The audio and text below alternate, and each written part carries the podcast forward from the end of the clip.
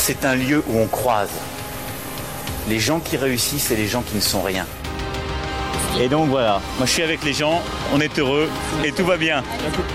On met un pognon de dingue dans des, dans des minima sociaux, les gens ils sont quand même pauvres. On n'en sort pas. Eh bien c'est simple, on a tout misé sur l'esprit start-up. Je crois qu'on a besoin d'un peu d'égalité, d'un peu de liberté, parce que c'est quoi la devise française? Liberté, égalité, fraternité. Eh ben, banco, voilà. Nous, c'est ça ce qu'on va essayer de faire. Top Bienvenue dans La République inaltérable, la balade de diffusion politique libre, incisive et sans concession du monde moderne avec Alexis Poulain. Bonjour Alexis. Salut Antoine. Je rappelle que vous pouvez retrouver les épisodes précédents dans toutes les apps de podcast, sur Spotify et sur larépubliqueinaltérable.top. Vous pourrez par exemple réécouter l'interview que nous avons publiée en début de semaine avec Charles Volcker. Alexis, peux-tu nous en dire deux mots en guise de teaser pour nos auditeurs? Oh, Oui, bien sûr, c'était euh, suite à, ce, cette tragédie d'une femme dévorée par les chiens. Euh, euh, alors on ne sait pas si c'est les chiens de la chasse à cour, mais c'était lors d'une chasse à cour. Et donc j'ai voulu en savoir plus sur l'univers de la chasse à cour. Et Charles euh, Volcker a bien voulu témoigner de sa jeunesse, puisque lui vient d'une famille en fait qui a été fondatrice de l'équipage de chasse à cour incriminé dans, dans, cette affaire. Et il nous a raconté lors d'une interview l'univers particulier de la chasse à cour avec ses codes de l'honneur, avec ses silences et avec sa violence, euh, notamment euh, euh, à l'âge où les enfants regardent Bambi, ben, lui était forcé par sa grand-mère de regarder la mise à mort du gibier. Ça vous marque un homme à retrouver donc sur la inaltérable.top et dans vos applications de podcast. Aujourd'hui, c'est le tour d'horizon de l'actualité de la semaine. On va parler de LBD, de corporatisme et du monde parallèle dans lequel vit Donald Trump et ses hommes de main. Euh, avant ça, une recommandation, ça va nous permettre de rentrer dans les sujets du jour. J'ai un podcast à vous recommander chez Slate. Alors, Slate US produit des choses excellentes. Les deux premières saisons de Slow Burn, par exemple, j'en avais parlé dans cette émission, mmh. sur les destitutions de Nixon et de Clinton. Très intéressant à réécouter en ce moment. Chez Slate France, euh, c'est beaucoup plus compliqué, euh, pour rester poli, on m'a encore dit que je suis très, très négatif, jusqu'à cette nouveauté de la journaliste Samia Basile qui s'appelle Les Forces du désordre. C'est en cours de publication, il y a déjà trois épisodes de dispo et c'est vraiment très bon. Samia raconte les manifestations de ces derniers mois des deux côtés, côté manifestant et côté force de l'ordre. Et ça nous permet de, bah, de voir un petit peu la façon de travailler des uns et des autres et puis les justifications que chacun peut donner à ses actions. Et on va attaquer le programme du jour par là, Alexis. Euh, on entend dans les forces du désordre un gradé qui explique que les confiscations de masques et de sérum fit de façon préventive dans les manifs, c'est tout à fait normal, parce que les lacrymos sont faites pour donner le goût aux manifestants de se disperser. Mais si on les laisse se protéger, ben, ça marche plus et on est bien obligé de sortir les LBD, les grenades et tout le reste. Donc toujours pareil, hein, les LBD, bah, c'est de votre faute les gars, fallait prendre les lacrymos sans broncher dans la gueule.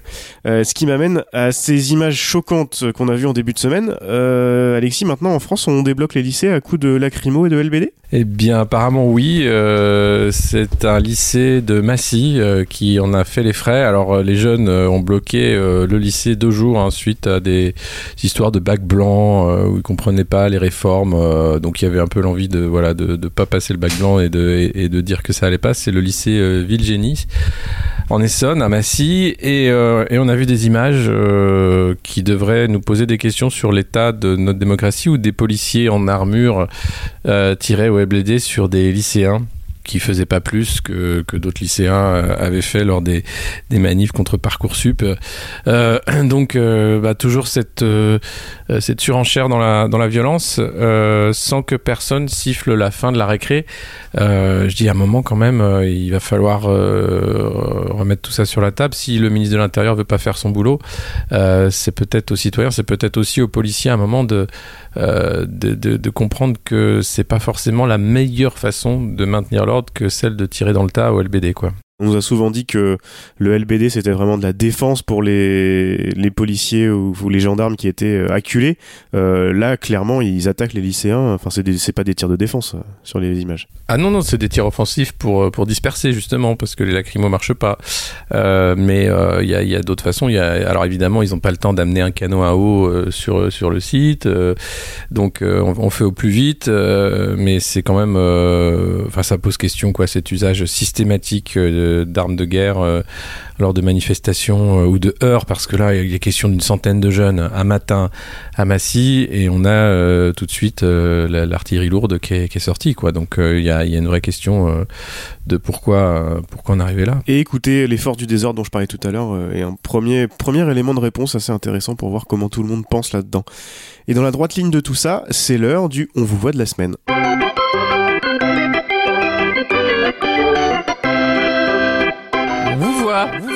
Vous voit, vous voit, vous voit, vous voit.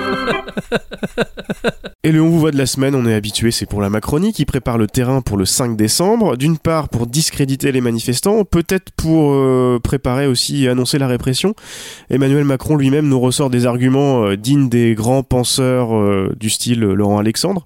On est trop négatif dans ce pays, hein, il y a quand même pire ailleurs. Comment tu analyses cette séquence de communication de plus en plus transparente hein, Là, le, On vous voit est, fait pour, est fait pour eux? J'en parlais sur Public Sénat. Il y a Gilles Legendre qui a encore fait une gaffe, une énorme boulette. Il a, il, a, il a dévoilé en une phrase tout le plan de com du gouvernement en disant que Édouard Philippe et Delvoye prendraient la parole d'ici la fin de l'année. Donc évidemment que il y a plusieurs discours prévus en fonction de la- l'ampleur de la mobilisation du 5 décembre.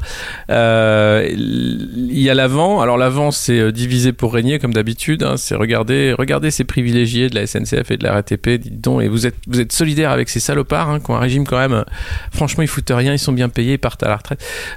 C'est loin d'être des privilégiés. Et puis, il faut se rappeler d'où viennent ces régimes. hein. Ça a été de- d'âpres négociations, euh, justement, dues à la pénibilité du travail. Alors, on nous dit que le travail a changé, effectivement, mais ça reste quand même des travails pénibles.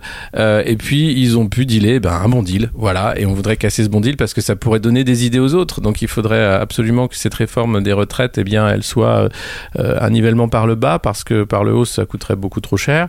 Et puis il y a des questions qui se posent. Euh, en fait, la stratégie d'Emmanuel Macron telle qu'il la met en place aujourd'hui, c'est entretenir le flou absolument pour que finalement euh, cette réforme perde tout son sens, qu'on ne sache pas en fait pourquoi euh, on est contre, en disant mais attendez, vous ne savez pas euh, contre quoi vous manifestez, c'est croquignolesque. Or cette réforme, on sait très bien, il y a eu un, livre blanc qui a été publié par par Delvoye. Il y a les syndicats qui sortent à chaque fois des négociations en disant on n'avance pas et puis on s'en toujours pas plus. Et ce qu'on sait ne nous plaît pas du tout. Donc partant de cette base là on sait très bien que l'idée c'est de travailler jusqu'à 64 ans c'est d'avoir une retraite à point euh, et c'est d'avoir euh, euh, derrière eh bien une, euh, des pensions qui vont baisser pour tous y compris pour ceux qui sont censés être gagnants. C'est là où ça devient euh, compliqué à défendre. Euh, les femmes seules et les mères de famille qui devaient être les grandes gagnantes de cette réforme eh bien non elles sont elles aussi perdantes. Ça tombe mal. Le, le système de retraite par points, j'y suis favorable, mais il ne faut pas faire croire aux Français que ça, ça- ça va régler le problème des retraites. Euh, le système par points, en réalité, ça permet une chose qu'aucun homme politique n'avoue. Ça permet de baisser chaque année le euh, montant des points, la valeur des points, et donc de diminuer le niveau des pensions. Euh, et puis il y a des chiffres, il y a une bataille des chiffres entre le comité d'orientation des retraites euh, qui parle d'un déficit entre 8 et 17 milliards euh, à horizon 2025 et puis euh, des, économistes et des mouvements citoyens qui eux ont fait un calcul simple en disant que la dette de la sécurité sociale serait payée en 2025 et que donc les différents régimes seraient non seulement à, à l'équilibre mais excédentaires de près de 10 milliards dans les meilleurs scénarios. Donc c'est vraiment une arnaque pour imposer à, bas coût euh, une retraite par euh, une retraite privée, hein, des, caisses de retraite euh, où on va vraiment cotiser, où la banque assurance va enfin ouvrir un nouveau marché de la dette parce qu'il n'en existe pas en France, pas assez de cet ordre-là.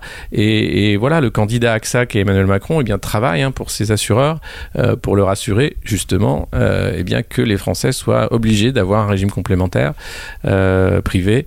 Et, c'est uniquement dans cet objectif-là, je crois, qu'est fait cette réforme des retraites. Parce que si on cherche bien, il y a des solutions. Augmenter, euh, rien que faire l'égalité salariale homme-femme, eh bien, ça changera complètement euh, ce qu'on met dans les caisses de l'État. Arrêter avec les mesures comme le CICE pour les entreprises qui n'en ont pas besoin. Il y a des petites entreprises, oui, qui en ont besoin, mais les grandes entreprises n'en ont pas forcément besoin. Euh, et puis augmenter les salaires. Alors ça, il faut pas parce qu'après ça fait fuir les entreprises. On veut plus embaucher. hein. Quand, il, quand il faut payer les gens pour travailler, il n'y a plus personne hein, pour payer. Mais malheureusement, et en plus, ça résoudrait beaucoup de problèmes, y compris ceux qui se battent euh, pour euh, eh bien le pouvoir d'achat. Mais c'est visiblement c'est extrêmement compliqué d'augmenter les salaires. C'est un truc de dingue. Ça fait vraiment mal. hein. Ouais, puis sur, sur cette question des, des, retraites par points et de, de l'ouverture d'un nouveau marché de la dette, faut voir aussi ce qui se passe à l'extérieur. C'est un argument qu'on entend beaucoup ces derniers temps en disant euh, les Macron l'a dit Mmh. d'ailleurs, ah regardez ce qui se fait ce qui se fait ailleurs, euh, quand même vous êtes pas à plaindre. Euh, C'est un peu que ça me fait penser un peu comme tu sais les gamins qui veulent pas manger leur assiette euh, à la cantine, on leur dit ah mais les petits les petits les petits africains qui ont pas à manger là, hein, alors bon euh, tiens laisse-moi tranquille et tu manges. Ça m'a fait cette, le, le discours de, de Macron auprès des jeunes m'a fait penser à ça. Et, et ben justement, reg- regardons ce qui se passe à côté. Ce qui se passe au Chili en ce moment, euh, c'est aussi, il y a aussi euh, une histoire de réforme des retraites derrière. On n'en parle pas souvent, mais il y a ça aussi, Euh, parce que les gens qui commencent à être touchés par les, réformes des années 80 néolibérales au Chili, qui étaient soi-disant fantastiques, le miracle économique chilien, etc. Bah, ils commencent à toucher leur à arriver à la retraite, et c'est le bordel. Ils se rendent compte qu'ils se sont fait avoir. Le, le modèle en Europe, c'est, si je dis pas de bêtises, c'est les Pays-Bas de ce côté-là. Euh, pareil, il y a, y a une, c'est un- c'est pas, il commence à y avoir des manifs de retraités et ça va péter. Euh, on nous propose un modèle qui est en train d'exploser partout. Oui, on nous propose. En fait, c'est les, voleurs qui essayent de, voler un maximum avant l'explosion du, système en disant bon, euh, il est temps de, faire tapis et de récupérer toutes nos mises euh, et de, faire ça le plus rapidement possible parce qu'effectivement, ça commence à se voir. Le, le on vous voit, il est planétaire, il est énorme.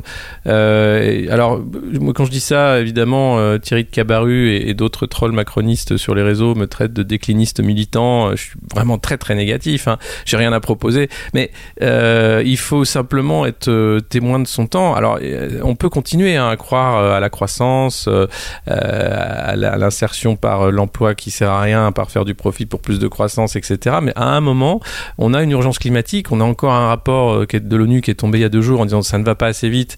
La catastrophe arrive à grands pas et c'est pas faute de le voir quasiment quotidiennement, si ce n'est toutes les semaines, y compris en France. Enfin, les épisodes de, de pluie, d'inondation qu'on a eu dans le sud ne vont faire que que- qu'accélérer. Les épisodes de canicule également. Euh, c'est pas être négatif que de dire ça, c'est être conscient. Et, euh, et, ce modèle-là voudrait que, euh, eh bien, on, adapte un peu euh, ces petits désagréments et qu'on continue à surproduire, qu'on continue à surconsommer. Il y a le Black Friday qui arrive. Euh, allez, il faut racheter de la friteuse. Allez, il faut racheter des, des, des pods. Allez, rachetez-vous une enceinte connectée. Allez, allez, achetez-vous un appareil à raclette. C'est pas grave, celui-là est très bien. D'ailleurs, il, chauffe beaucoup moins que les autres pour le, réchauffement climatique. Enfin, ce côté de suréquipement. euh, On va demander à De Rugy, hein, lequel il faut Ouais, acheter. bah lui, il est. Merde, c'est vrai, il n'y avait pas que les homards, il y avait l'appareil à raclette. et ben, et ben ce, truc-là, euh, qui n'a aucun sens, on voudrait nous l'imposer en disant mais regardez, la science va trouver des solutions à tout ça, euh, il faut bien l'emploi, on va pas changer du jour au lendemain de, système. Non, le système va se casser du jour au lendemain, c'est ça le truc, c'est un peu... Je suis euh, pense pas que la collapsologie peut mettre une date sur ce moment-là, mais clairement, les réserves de pétrole, eh bien, elles vont pas aller en grossissant. Alors, on va trouver du, pétrole sale de plus en plus, hein, mais c'est pas ça qui va nous aider. Euh, les entreprises qui produisent de la saleté, euh, la pétrochimie euh, a prévu de produire davantage de plastique pour compenser la perte de, de, de raffineries de pétrole, parce qu'il va y avoir de plus en plus de voitures électriques. Enfin, on est toujours dans, un système où l'impact négatif de la production est loin d'être compensé par les petits gestes éco-conscients de tout le monde. Et, ça, rien n'est fait pour le changer. Et, c'est bien tout le problème. Et, et l'idée de dire, voilà, vous allez travailler...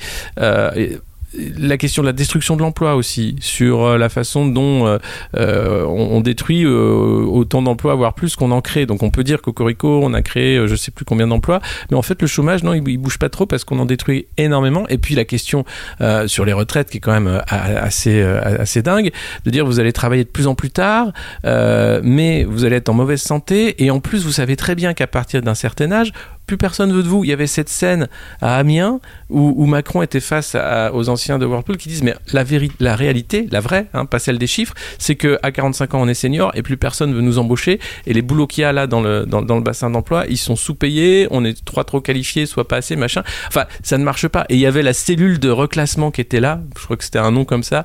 En fait, non, c'est la cellule de déclassement, c'est comment tout va se passer pour que vous deveniez pauvre et que vous soyez englué dans, dans les soucis du réel. Et on va pas vous aider parce qu'il y a plus de sous dans les caisses de l'État. Ce système-là, eh bien, quand tu crées autant de pauvreté, à un moment, ça pète, et ça pète mettre dans des pays comme le Chili, qui était censé être euh, le miracle hein, euh, néolibéral de l'école de Chicago. Et avant de passer à l'actualité internationale, justement, je voulais te, t'entendre sur un autre, euh, un autre élément de langage. On a entendu parler beaucoup de corporatisme, on l'a évoqué, où on entend que finalement chaque opposant à la vérité incarné par les marcheurs est décrit par eux comme étant égoïste et ne pensant qu'à lui. euh, voilà, c'est, c'est et, et corporatiste. Mais quand tous les corporatismes, tous les petits corporatismes commencent à se liguer contre un milieu dont le périmètre est finalement assez facile à délimiter autour de la finance, euh, de son pendant industriel et technologique, de quelques hauts fonctionnaires. D'ailleurs, tout, ce monde-là passe de, de l'un à l'autre sans problème. Euh, il est où le, le vrai corporatisme là qui protège ses privilèges? Bah, il, est, il évidemment du côté de ceux qui se cachent, qu'on ne veut pas voir, mais euh, il est du côté de ceux qui s'en foutent en fait de ce régime parce qu'ils ont suffisamment d'argent pour, pour ne pas attendre les, miettes de la, retraite. Euh, faut voir que euh, on parle de 1000 euros hein, pour, une retraite euh, minimum. Euh, à 1000 euros, si vous n'avez pas eu les moyens de vous acheter un, un bien immobilier ou quoi durant votre vie de labeur, euh, ça va être extrêmement compliqué. Euh, il va falloir trouver un coin pour vivre où la vie est pas trop chère. Et encore, la grande distribution fait que euh, les produits de première nécessité restent même très chers euh, en vrai. Avec euh, euh, quand vous n'avez pas plus d'argent pour vivre et payer les factures de chauffage, d'électricité, etc. Donc il y a, euh, c'est toujours ce, ce dessin du banquier hein, qui, qui prend les 11 gâteaux euh, et il en reste un et il dit euh, regarde euh, et, et le petit là il veut te voler ton gâteau fais gaffe. Euh, on a exactement l'impression que c'est ça quand Richard Ferrand fait des, des leçons sur les pleurnichards de français euh, alors que lui est toujours au perchoir mis en examen qu'il a bah, on sait très bien ce qu'il a fait dans les mutuelles de Bretagne où il a les malversations pour enrichir sa femme et lui personnellement et, et alors l'enquête est en cours hein, bien sûr. Néanmoins ça fait quand même beaucoup de, de, de, d'indices euh, qui, penchent pour euh, un enrichissement personnel. Euh, voilà je je sais pas pourquoi enfin qu'est-ce qui ferait qu'on accepterait des leçons de la part de, personnes qui sont eux les vrais privilégiés? Emmanuel Macron c'est quelqu'un qui a jamais connu la misère qui a jamais connu la difficulté de se nourrir. Lui arrive à Paris il est logé et il a 1000 euros d'argent de poche par mois pour vivre quand il est étudiant Hein, et pour lui, ça, c'est une expérience de la précarité. Donc, euh, c'est ce côté euh, complètement déconnecté qui est extrêmement visible, qui est extrêmement euh, violent, parce que, enfin, c'est ce que je dis toujours, que quand un quand un milliardaire fait fait la leçon à un smicard, c'est de la pédagogie. Quand c'est un smicard qui explique que le milliardaire gagne beaucoup trop d'argent, c'est de la démagogie. Ben non, c'est pas normal, quoi. On va passer à l'actualité internationale. Euh, avant de passer aux États-Unis, tu voulais faire un stop au Mali, je crois. Oui, puisqu'il y a eu 13, euh, 13 militaires euh, qui sont morts lors d'une d'une opération contre les, les djihadistes avec euh, l'accident euh, d'hélicoptère de la, la force Barkhane. Euh, et, euh, et on se pose euh, la question euh, de, l'implication de la France au Mali depuis des années, hein, qui a été décidée euh, par François Hollande pour lutter contre, contre le djihadisme dans, la vallée des Rangas et, au nord du Mali. Euh, avec, avec l'idée que il faudrait stopper là-bas la, la- la plaie islamiste, puisque c'est l'État islamique du Grand Sahara qui, qui est, là-bas et d'autres. Euh, or, euh, on a peut-être besoin d'aide. La question est de dire pourquoi la France, finalement, euh, est la seule à, se coltiner eh bien, des missions de, maintien de l'ordre et de protection des civils dans cette région extrêmement difficile, avec, qui, est immense. hein. Donc, pour, s'en occuper seul avec nos petits moyens, on voit bien qu'à un moment, ça va plus être possible. Donc, qu'est-ce que- qu'est-ce qu'on va faire après ça, après avoir rendu l'hommage à- aux militaires qui étaient euh, impliqués de cette opération, euh, à penser aux autres qui sont là-bas et, à, qu'est-ce qui va se passer? Est-ce qu'une sortie euh, est possible? Est-ce que il faut intensifier la lutte euh, dans cette région? Est-ce qu'il faut euh, eh bien commencer à... C'est l'occasion, hein, il y avait la réunion de l'OTAN peut-être à, dire euh, faisons quelque chose euh, parce que ça nous concerne tous en Europe ce qui se passe au Mali, contrairement à ce qu'on pourrait penser. Euh, et, et bien là, on est, euh, on, est sur des, questions de fond, euh, de géopolitique, de- d'engagement euh, sur les opérations extérieures, où c'est une opération quand même qui dure hein, depuis euh, de nombreuses années et qui continue. Et on a l'impression que tout le monde compte euh, sur la France pour, pour faire ce qu'il faut dans la région. C'est un peu comme la, dernière fois où on a deux, soldats des forces spéciales ont, perdu la vie lors euh, de- d'une mission de récupération d'otages. Euh, alors il y avait certes deux Français, mais c'était surtout une espionne américaine qu'il fallait exfiltrer. Euh, et ça, c'est des hommes français qui sont morts pour sauver euh, un agent américain. Bon, c'est voilà, ça c'est l'OTAN. À un moment, il faut que ça aille aussi dans l'autre sens. Et parlons des Américains, justement, c'est l'heure de la pipe de la semaine. Quand je vois parfois des simulations qui sont faites, il y a des journaux qui en ont sorti, c'est de la pipe complète, hein. C'est de la pipe complète, hein. Et une sacrée pipe, on va parler de l'enquête en cours pour la destitution de Donald Trump. Est-ce que tu as suivi un petit peu l'évolution de la série, euh, Alexis, avec les auditions publiques la semaine dernière? Ah, c'est chaud. Tous les soirs, euh, il se passe un truc dans la nuit. euh, on se réveille le matin. Il y a des nouveaux noms. Euh, il y a Giuliani, alors qui a été envoyé en, en Ukraine ou pas. On ne sait pas si c'était pa- parce qu'il bossait pour Trump ou parce qu'il avait d'autres clients. La défense est très faible hein, de, de Donald Trump. Il a du mal quand même avec ses écoutes. Bah, il y en a pas vraiment. Et, et fina- et finalement, c'est assez, assez facile à résumer. Ça tombe bien, ça fait quelques semaines qu'on en a pas parlé dans l'émission. Ouais. Donc là, ça, permet de prendre un petit peu de recul aussi euh, et de, prendre le temps de poser les choses. Euh, et c'est assez facile. Euh, donc on le rappelle, Trump a fait pression sur le nouveau président ukrainien pour qu'il annonce lancer une enquête sur les affaires des Biden en Ukraine. L'annonce insuffisait, hein. il n'y avait pas besoin forcément qu'il enquête réellement. En échange de quoi, il libérerait une aide militaire qui est primordiale pour les Ukrainiens dans la défense contre la Russie. Trump et son chef de cabinet avaient avoué en conférence de presse, rappelez-vous, il y a quelques mois, en disant que c'était une façon de faire tout à fait habituelle, hein, de faire pression sur les pays pour avoir quelque chose en échange d'aide euh, d'aide militaire. Oui, peut-être, mais peut-être pas des choses contre des opposants politiques pour une élection à venir. Ça, c'est autre chose. Euh, les auditions de la semaine dernière ont pas amené de grosses coupes sur les faits. Les faits sont bien établis finalement, mais ça nous a renseigné sur deux choses à quel point Trump est sensible aux théories du complot et comment les républicains ont abandonné toute mesure pour sauver leurs fesses derrière Trump, parce que finalement c'est à ça que ça se résume. Euh, à chaque fois qu'un fait était avéré, euh, il y avait un républicain qui disait ah oui mais non ça c'est pas grave. Par contre s'il nous prouve que ceci, euh, oh là oh là là là c'est grave et on le suivra pas. Puis évidemment cette chose-là a été prouvée trois jours après et ils continuent à le suivre et de toute façon ils le suivront jusqu'au bout. Ah, tu disais que la défense était faible, il y a eu plein de défenses différentes qui nous ont été servies par les républicains au fil des révélations. La première qui est assez drôle, euh, c'était de dire que l'aide a été versée au final, donc euh, bah, il n'y a pas de crime, puisque ça n'a pas réussi. C'est génial. Quand, quand un lanceur d'alerte a expliqué ce qui se passait, euh, Trump a, dit- a- a- s'est empressé de, de, payer, de payer les Ukrainiens. Et puis, euh, ils ont, comme, comme de toute façon il n'y avait plus de défense à pouvoir faire, ils ont attaqué les témoins euh, pendant les auditions publiques. Le but c'était juste euh, d'attaquer les témoins et même euh, Trump, pendant que l'ancienne ambassadrice en Ukraine était euh, interrogée au Congrès, euh, Trump tweetait des attaques personnelles contre elle. Voilà. Alors que au cœur de la journée, c'était de savoir s'il l'avait virée pour des raisons politiques et s'il y avait de l'intimidation de témoins. Et en regardant les auditions, je sais pas si t'as vu un peu quelques extraits, euh, les républicains avaient l'air complètement à côté de la plaque, euh, parce que de toute façon, il n'y avait pas de défense. Non, mais ils tiennent parce que ils savent quand même que l'enjeu est gros. hein. Il s'agit de la, la présidentielle et puis euh, euh, bah, Trump euh, tient, la Maison Blanche, donc c'est un poste clé euh, malgré l'impeachment. Et ça pourrait d'ailleurs être une force s'il en sort sans, que l'impeachment arrive à son terme en disant regardez, c'est la preuve que j'ai rien fait. Et les démocrates sont bien, sont bien, sont bien maris. En plus, les démocrates qui sont suffisamment stupides pour mettre Joe Biden sur le devant de la scène, sachant qu'il y a cette affaire et donc son fils, oui, eh bien, il est dans une affaire de corruption. Donc, mais c'est comme s'il s'en foutait. C'est pas grave. hein, c'est dans ce monde-là, c'est un peu normal d'a- d'avoir des, des casseroles au cul. Je crois pas. Je crois que le monde a changé justement, y compris aux États-Unis. Donc, euh, c'est une énorme erreur stratégique de vouloir faire monter Biden. Euh, donc, ça pourrait tout à fait être dans l'intérêt de Trump euh, de, de continuer à, à mentir, à avoir une défense totalement loufoque, euh, en disant continuez, ça vous occupe. Moi, de toute façon, j'ai autre chose à faire. Ouais, et puis les, les républicains au Congrès, je te dis, avaient avaient l'air à côté de la plaque en regardant un petit peu, Ouais. j'ai regardé un petit peu les auditions. Ils balançaient des théories complotistes dans tous les sens, Ouais, ouais. c'était c'était hallucinant.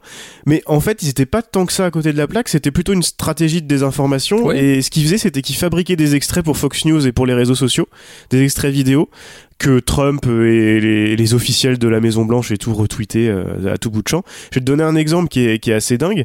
Il y a eu euh, le, le lieutenant-colonel Windman, que tu as dû entendre ce, ce nom-là, un diplomate qui travaille sur les questions ukrainiennes, euh, bah, notamment à la Maison-Blanche. Et euh, dans, pendant le, son audition, l'avocat des Républicains lui a fait remarquer qu'il avait dit dans une déposition à huis clos que les Ukrainiens lui avaient proposé à trois reprises de devenir ministre de la Défense euh, donc de, de l'Ukraine à Kiev. Et euh, donc l'avocat républicain lui demande si c'est vrai. Windman répond que oui, c'est vrai, on lui a proposé. Les républicains ont coupé cet extrait-là en disant bah c'est bon, c'est la preuve que c'est un agent double. Euh, sauf que si tu regardes l'extrait en entier, euh, après avoir dit oui, Vi- Vindman développe très très calmement, très factuellement, il leur a dit bah ouais, bah, j'ai refusé à chaque fois et j'ai informé mes supérieurs hiérarchiques en leur disant que je trouvais ça euh, presque comique euh, qu'on me fasse la proposition et voilà fin de l'histoire. Et pour tout tout tout ce qui s'est passé dans cette discussion-là, c'est ça et c'est pour euh, aussi pour Trump, euh, pour que Trump devant sa télé sur Fox News soit conforté dans ses dans ses théories du complot, ça fait que- qu'alimenter le truc. Et c'est ce, que- et ce que tu disais tout à l'heure euh, c'est trop stratégique pour les républicains et finalement ils le suivent parce que la politique américaine est devenue tellement polarisée que euh, bah, au bout d'un moment ils se disent c'est soit on continue avec lui euh, soit c'est euh, les communistes. Donc bah tant pis C'est on, continue avec lui. Je vous mets dans les notes de l'épisode un, un podcast de, de Ezra Klein que j'a- que j'aime beaucoup sur Vox aux États-Unis. Et il, il parlait de ça justement la semaine dernière. Et il, il rencontrait un auteur qui a, qui a bossé là-dessus en annonçant presque Trump euh, bien avant son élection et ce qui montre aussi que cette polarisation de, de la politique américaine et qu'on retrouve un peu partout ailleurs n'est pas le fait de Trump, il en a profité, mais, euh, mais évidemment c'est pas lui qui, qui est au, centre du truc. Et je vais finir juste pour euh, sur euh, ce que je disais tout à l'heure. euh, on voit aussi comment Trump est sensible et susceptible à ces histoires de théorie du complot. Trump y croit, il croit vraiment à ce qu'il raconte. Et c'est presque ça le, le pire. Et la, la base de sa défense maintenant, je sais pas si tu l'as si tu l'as vu, euh, c'est l'histoire de l'élection de 2016 Mhm. où il est persuadé que c'est pas la Russie mais c'est l'Ukraine qui a interféré dans l'élection et ça explique ça explique toutes les demandes qu'il a fait euh, au, au président ukrainien de, de, de faire des enquêtes parce que même si tous les services de renseignement américains lui ont dit que bah non non c'est la Russie lui est persuadé et dur comme fer que c'est l'Ukraine et il veut le prouver pour montrer que c'est euh, il avait raison euh, le problème, on sait maintenant depuis une semaine que si Trump il, doit dur, il croit dur comme fer, mais c'est une théorie qui avait été lancée par les services russes, les services secrets russes. Il s'est mis dans la merde euh, à faire pression sur l'Ukraine euh, en suivant les théories du complot euh, que lui servaient les, les services secrets russes. Elle se résume à ça l'histoire en fait. Bah oui, le, problème, c'est bien sûr, c'est la, proximité euh, de, Trump euh, avec les, services russes, euh, en disant mais alors et sur son élection et sur la, suite, la façon dont il mène sa politique. Euh, et et qu'il croit à ce qu'il raconte, euh, heureusement, sinon ça ça tiendrait pas une seconde. Là, le dire avec conviction, ça, ça rajoute. euh, pourquoi, pourquoi Trump, c'est simple. Il a une vision du monde de de- d'homme d'affaires calamiteux qu'il est. Donc il faut entourlouper. Donc si tu veux entourlouper correctement, t'as intérêt à croire à tes trucs quand tu vends quand tu vends des bibles ou ou, des encyclopédies médicales. Hein. Donc il il s'en fout. Ce qui compte c'est que sa version soit crue. Euh, c'est le reste, la vérité, comment ça se passe en vrai. Il s'en fout. Ce qui compte c'est qu'on le croit lui. Donc euh, il met effectivement toute sa force de persuasion euh, dans, chacune de, de ses phrases. C'était La République inaltérable avec Alexis Poulain, une balado-diffusion du monde moderne sur une idée presque originale d'Antoine Gouritin. Retrouvez les épisodes précédents dans votre application de podcast favorite, sur Spotify et sur lemondemoderne.media. Suivez Alexis sur Twitter, at Poulain2012, et rendez-vous la semaine prochaine pour un nouvel épisode.